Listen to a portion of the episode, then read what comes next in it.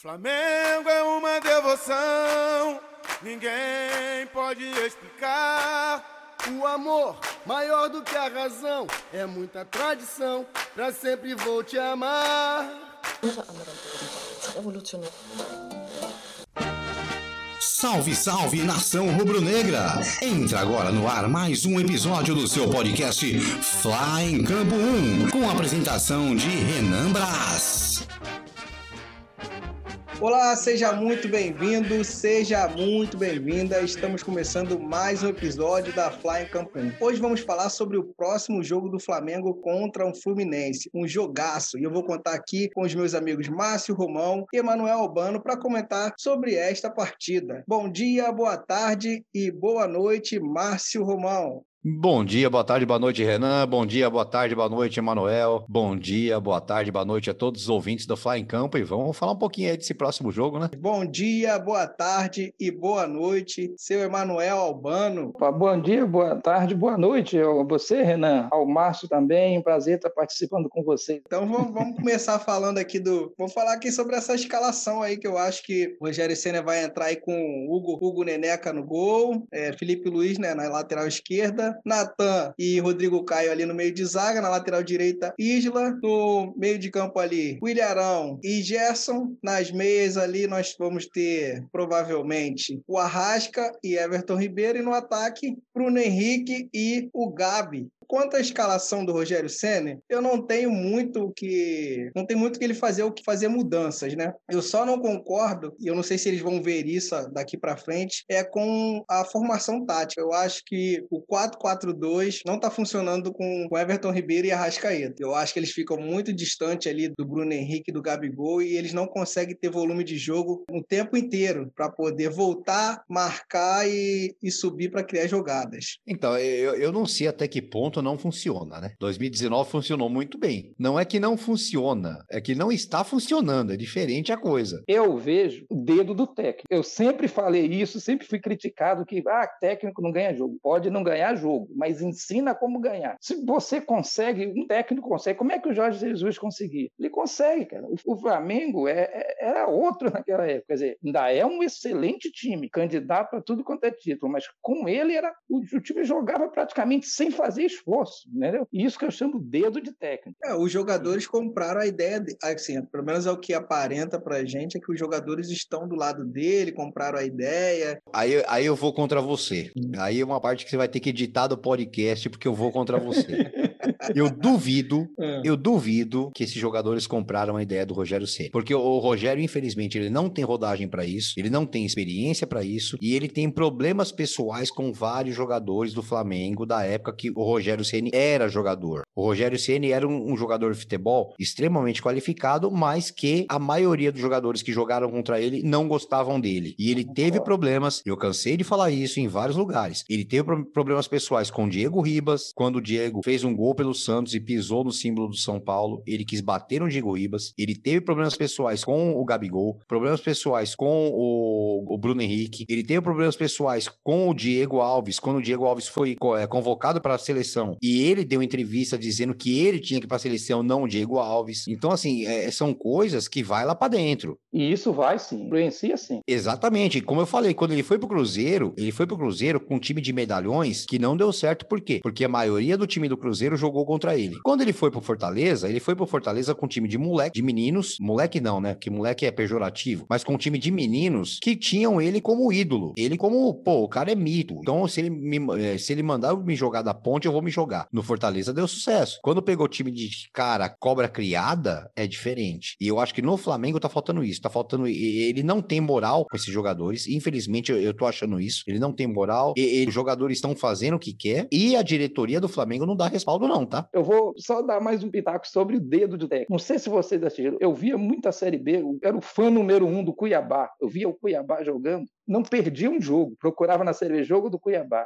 Tiraram o técnico deles, onde é que o Cuiabá tá? O Exatamente. jogo mudou, é outro time, parece que trocaram todos os jogadores. E o técnico é do Cuiabá que foi pro Fortaleza. Foi Fortaleza. Que time, que time me encantava de ver aquele time jogar. Chamava meu filho, vem ver esse time jogar. Esse jo... time tem vaga na Série A. Ficou tranquilo, acabou. É, deixando de falar um pouco do Flamengo, agora vamos falar do Fluminense. Queria que o Manel aí falasse como que esse Fluminense vai vir aí contra o Flamengo, uma provável escalação aí pra gente. Eu acho que vai o Marcos Felipe, o Calegari, para mim é excelente volante, mas está quebrando um galho. Era o volante que a gente precisava para dar nossa saída de jogo. Está quebrando um galho na lateral direita. Matheus Ferraz, espero que o Lucas Claro volte de contusão. Para mim é o melhor jogador do Fluminense disparado. Danilo Barcelos na lateral, no meio campo. Eu voltaria com o Yuri, né? O Hudson para mim muito lento na recomposição. Nossa recomposição já é, não é boa e com ele fica péssimo. O Iago vem fazendo um bom jogo, jogador versátil. O Michel Araújo e o Nenê, eu voltaria, faria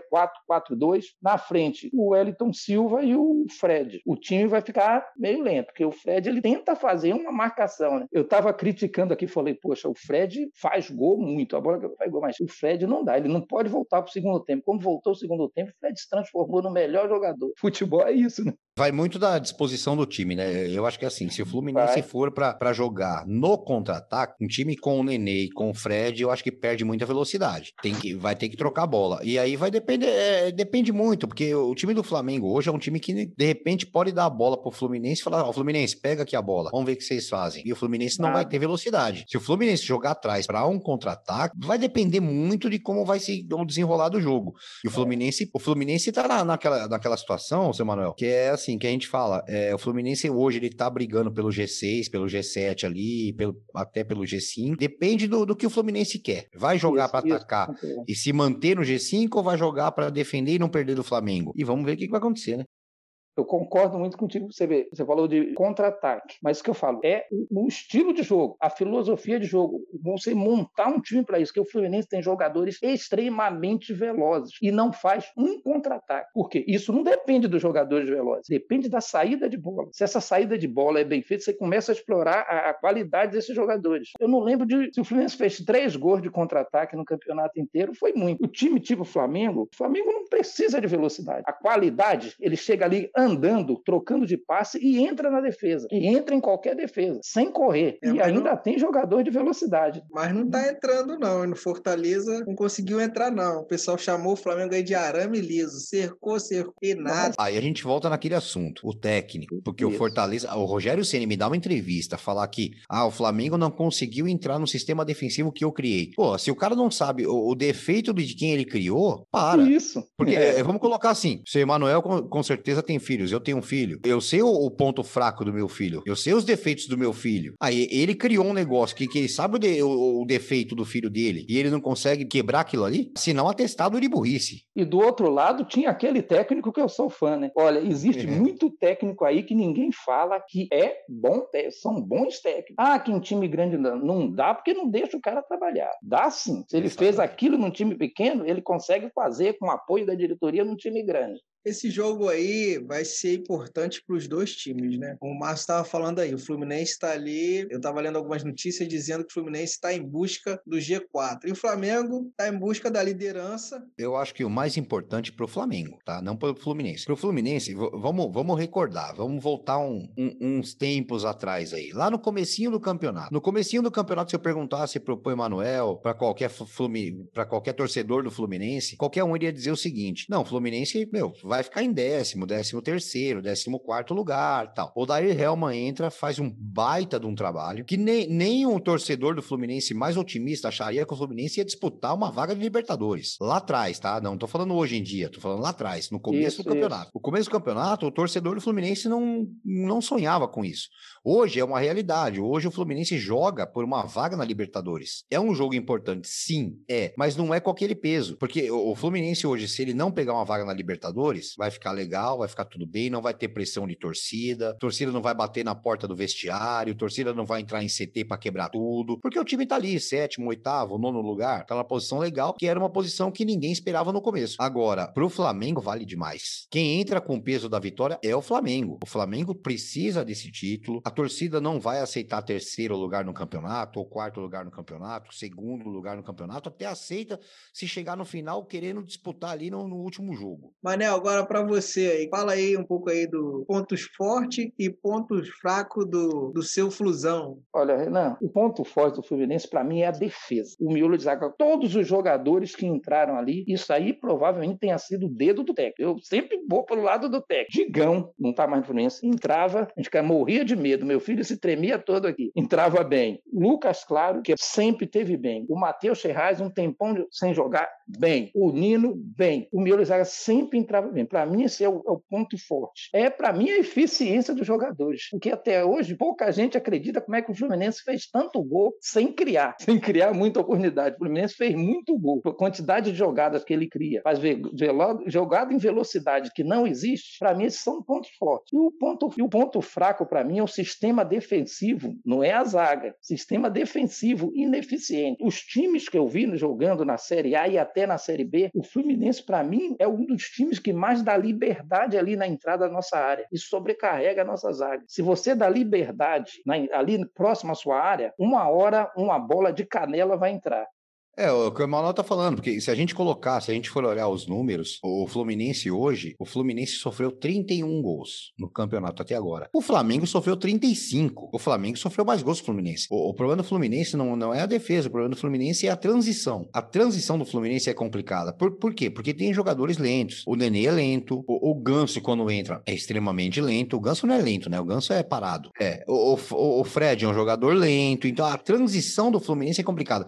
A defesa do Fluminense Fluminense sofreu menos gols que o Flamengo. Então, assim, se você pega o Fluminense sofreu 31 gols, o Flamengo sofreu 35, o Atlético Mineiro sofreu 34, mas o ataque faz mais gols. A transição do Fluminense é o que complica um pouquinho mais. O Fluminense não consegue aquela velocidade para sair no contra-ataque e reverter em gol. É, agora, para a gente encerrar esse episódio, queria falar com o Márcio aqui para ir dos pontos fortes e fracos do Flamengo. Qual, o que, que você acha aí? Quais são os pontos fortes e fracos do Mengão?